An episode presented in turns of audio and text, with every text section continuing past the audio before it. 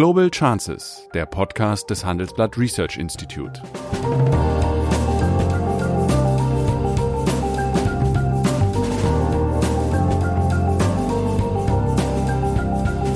Der ehemalige Außenminister analysiert zusammen mit Professor Bert Rürup die geopolitische Lage, exklusiv für den Chefökonom, den Newsletter von Professor Rürup. Da ist in der Tat ein Punkt dran, wenn einige, sagen wir mal, äh, auch ordoliberale Ökonomen äh, darauf hinweisen, dass hier wohl zu viel des Guten getan ist. Ja, ist, wenn man ganz böse sein will, hat, hat, hat eine böse Ironie, dann kann man sagen, wir versuchen gerade, äh, eine Wirtschaftspolitik zu betreiben, wie das mal die DDR versucht hat, nämlich Arbeit zu bezahlen, die eigentlich da ist. Handelsblatt Today, der tägliche Podcast aus dem Newsroom von Deutschlands größter Wirtschaftszeitung. Wir analysieren die relevantesten Themen des Tages und beschreiben deren Auswirkungen auf die Finanzwelt. Ich bin Lena Bujak und ich bin Mary Abdelaziz Ditzo. Wir sprechen mit CEOs, Unternehmerinnen, Spitzenpolitikern und Handelsblatt-Korrespondenten in aller Welt. Handelsblatt Today finden Sie ab dem 17. August auf allen relevanten Podcast-Plattformen. Börsentäglich kurz vorm Feierabend. Hey, guten Tag, meine Damen und Herren. Ich sitze wieder Sigmar Gabriel zusammen und ich würde heute gern mit ihm diskutieren über den, äh, der Volksmund würde sagen, Kessel Buntes oder äh, staatstreu wird man sagen, die wichtigen Maßnahmen, die an der Nacht äh, am Dienstag auf Mittwoch im Koalitionsausschuss beschlossen worden sind und dann wohl auch durchgehen.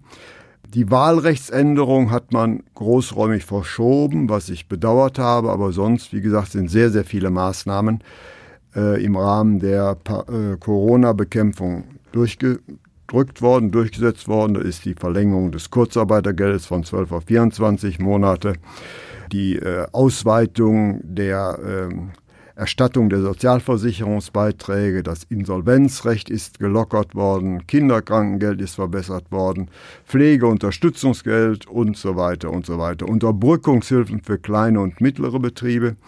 Das ist meines Erachtens alles wichtig, äh, um keinen, sagen wir mal, Corona-bedingten Streit in die Koalition im nächsten Jahr reinkommen zu lassen. Aber Frage, ist das alles ökonomisch begründet und rechtfertigt oder ist es vielleicht richtige Maßnahmen zum falschen Zeitpunkt ergriffen worden? Ja, vielleicht darf ich trotzdem was zur Wahlrechtsreform am Anfang sagen, weil ich zugebe, dass mich das unglaublich geärgert hat.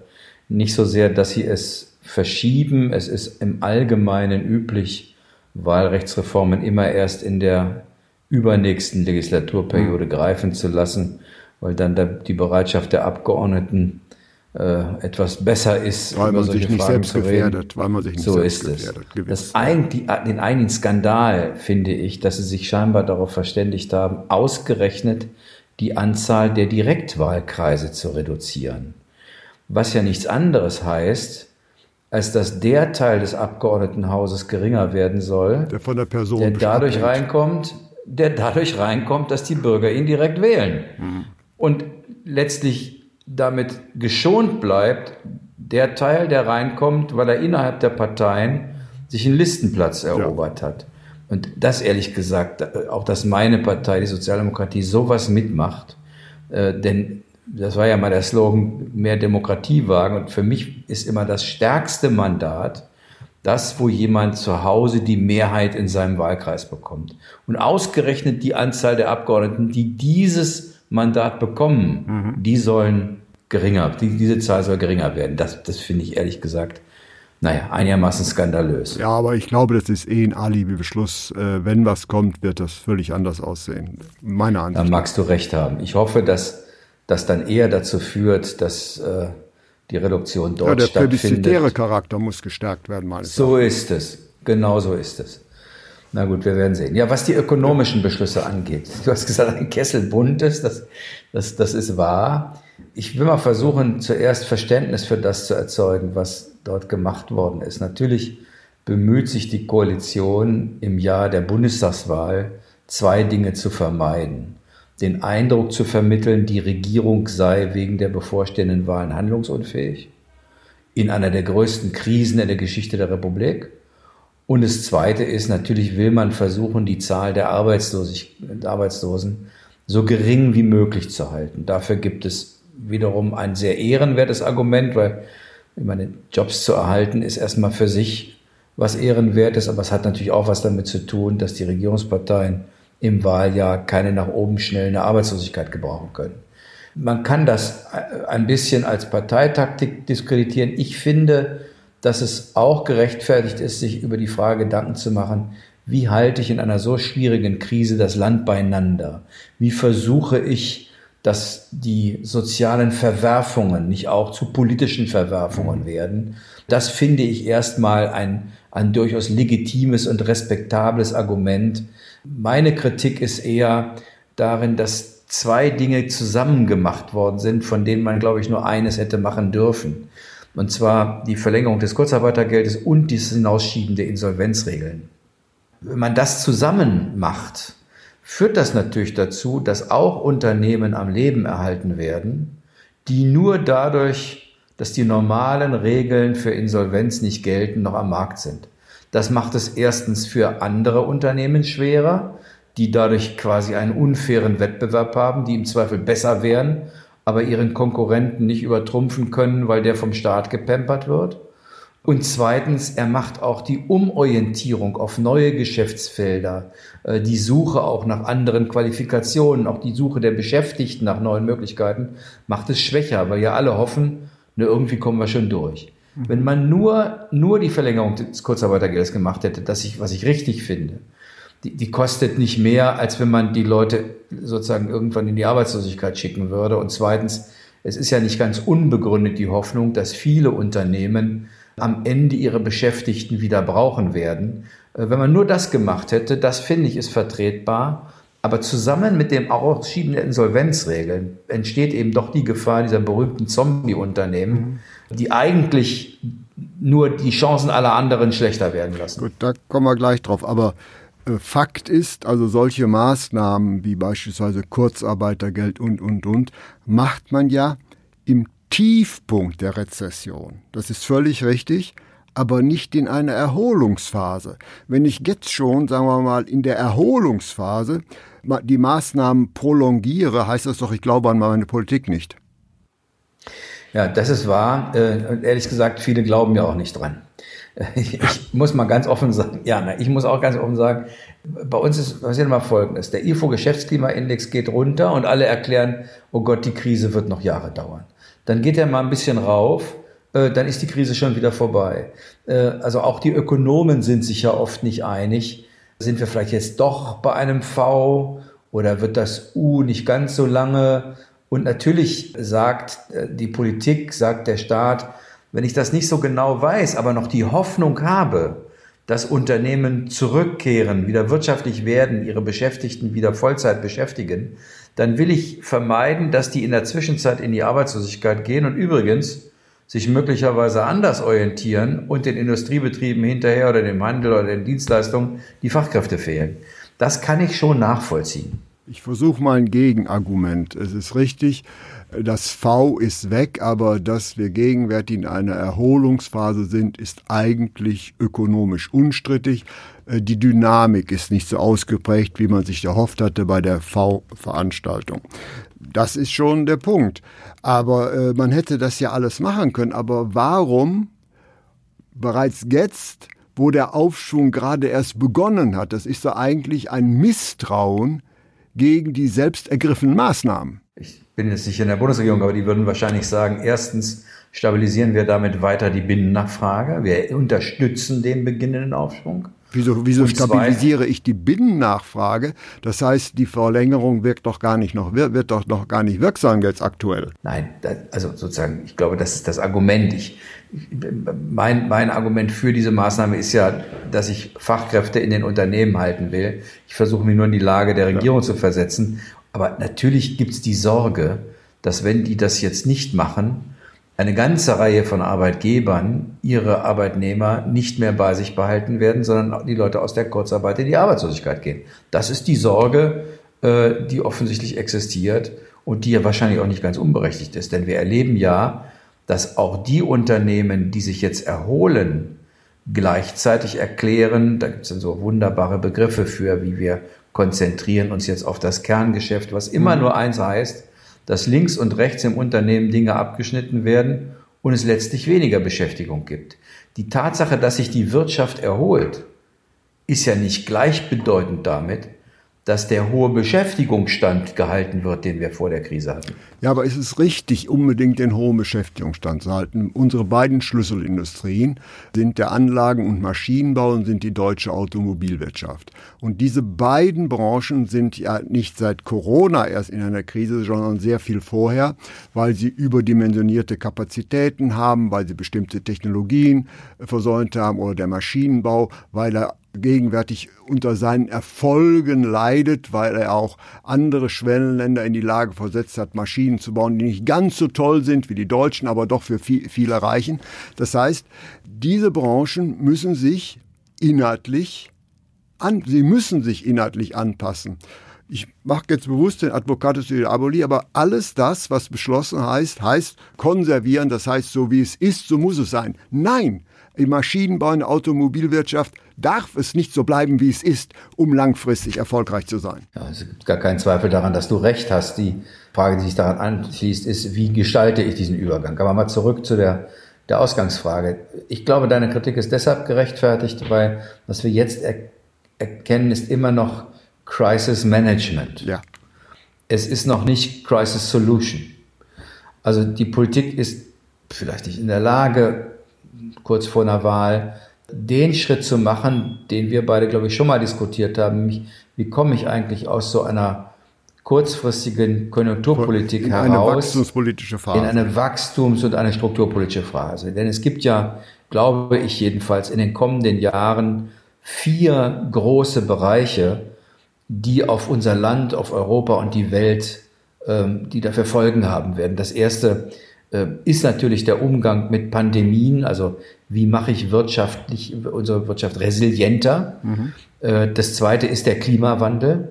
Das ist das Thema ist nicht so ganz jetzt in der Öffentlichkeit, es wird mit Macht zurückkommen, weil sozusagen das, was wir da erleben, die Anpassungskosten immer größer werden äh, an den Klimawandel. Und wenn wir das schon als reiche Nation kaum noch bewältigen, wie soll das dann in Ärmeren gehen? Der dritte Punkt ist die, wie du, die, die von dir beschriebene strukturelle Veränderung ja. der globalen Wirtschaftskette. Der wird ja gehemmt der, durch diese Maßnahmen der Strukturwandel.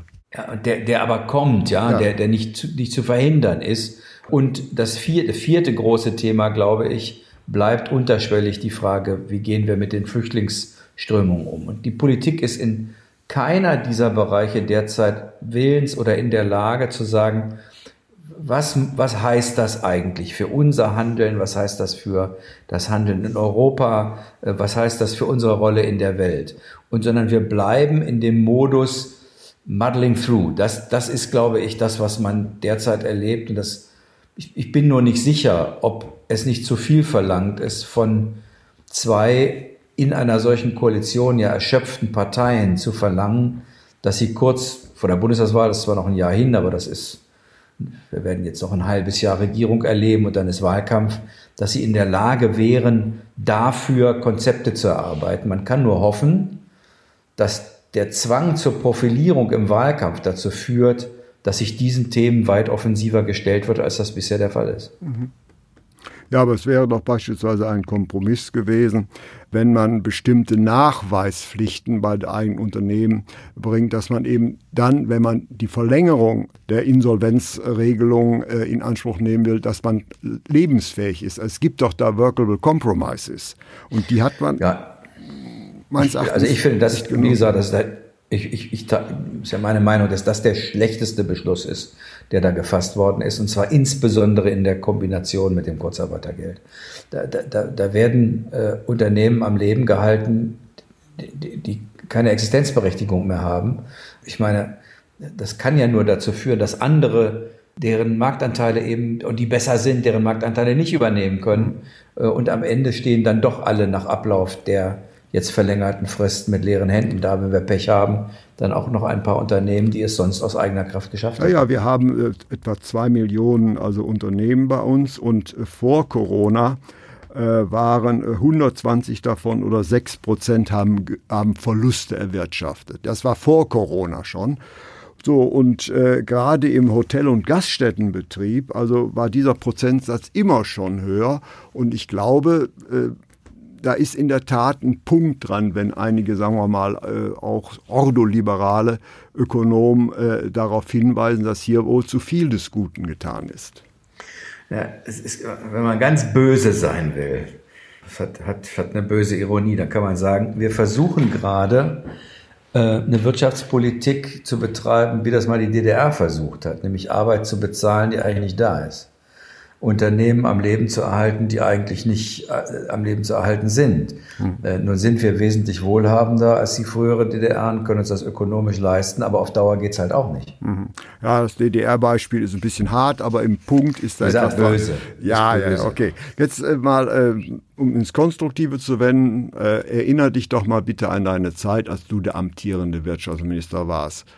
Was hätte man anders machen können? Deshalb muss man aufpassen mit solchen Antworten, weil wir natürlich eine solche Lage noch nie hatten. Insofern finde ich, hat die Politik auch immer eine, äh, einen Respekt verdient, dass sie sich, dass sie natürlich auch Fehler machen kann in einer, einer so ungewöhnlichen Situation. Ich glaube, dass es sinnvoll wäre, stärker als wir das bisher tun, in der Öffentlichkeit darüber zu reden, was eigentlich Wettbewerbsfähigkeit in einer digitalisierten globalen Ökonomie für ein Land wie Deutschland und Kontinent für Europa bedeutet. Ich glaube, dass es, wir glauben noch zu sehr, dass wir nur ein bisschen warten müssen und dann können wir so weitermachen wie, wie vorher. Das glauben viele Unternehmen nicht, aber die Gesellschaft, viele Medien und insbesondere in der Politik gibt es diese Sehnsucht danach, jetzt mal eine eher konjunkturelle Krise durchzustehen. Und dann kann man eigentlich mit den alten Stärken Deutschlands wieder loslegen. Und dann wird die Exportnation zurückkehren. Äh, die Globalisierung wird ja nicht aufhören. Das, glaube ich, ist ein großer Fehler, weil sich innerhalb dieser Globalisierung in die Wertschöpfungen total verschieben. Wir sind seit 200 Jahren Master of the Product. Wir können die besten Autos, Maschinen, Elektrotechnik, Windräder herstellen aber die Wertschöpfung wandert auf die Datenplattform und die werden beherrscht von ein paar amerikanischen Unternehmen und demnächst von ein paar chinesischen. Und die Frage zu beantworten, was heißt das nicht nur abstrakt, das, das abstrakt diskutieren wir das schon eine ganze Weile, sondern was bedeutet das eigentlich für unser politisches, ökonomisches Handeln? Wie bündeln wir die Kräfte, um deutschen Unternehmen vor dem Hintergrund dieser Veränderung weltweit Marktchancen zu gewähren. Das würde ich unter, übrigens unter Industriepolitik verstehen. Industriepolitik ist nicht, ich sammle Geld, packe das in einen Fonds und wenn ein Unternehmen in Gefahr ist, vom ausländischen Unternehmen übernommen zu werden, kaufe ich das selber. Sondern Industriepolitik ist vom Verteidigungshaushalt bis zum Forschungshaushalt, von den, den Rahmenbedingungen der Standardsetzung bis hin zur Frage, äh, der Förderpolitik, der, der, der Arbeitsorganisation zu überlegen, was kann der Staat für Rahmen setzen, die es Unternehmen erlauben, in dieser veränderten Welt erfolgreich zu sein. Und das tun wir nicht. Ja. Wir haben eigentlich keine ja. Industriepolitik. Also es wird ja immer der Begriff der Zombie-Unternehmen gemacht. Der ist ja geprägt worden in den 90er Jahren von einer amerikanischen Forschergruppe, die die Folgen der Rettung der japanischen Wirtschaft äh, hinter dem, äh, nach dem Crash der Immobilien dort wartet.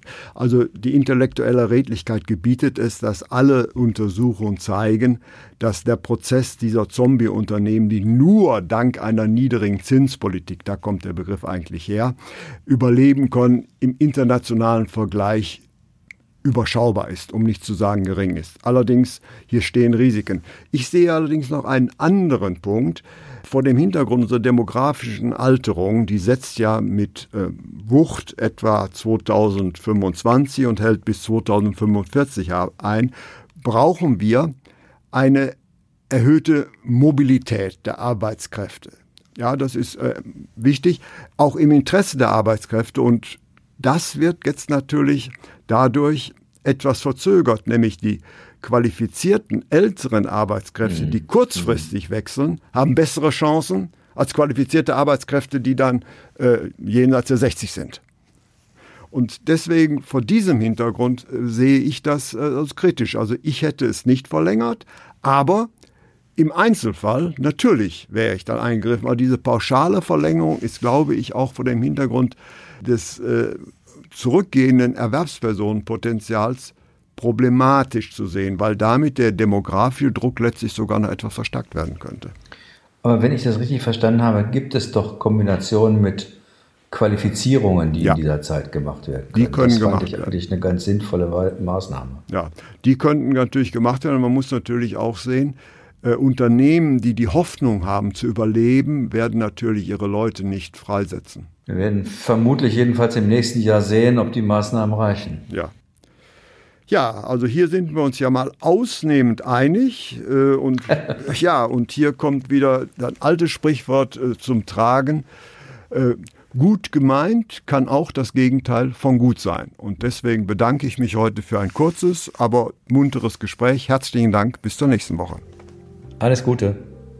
Das war Global Chances mit Sigmar Gabriel, der Podcast des Handelsblatt Research Institute.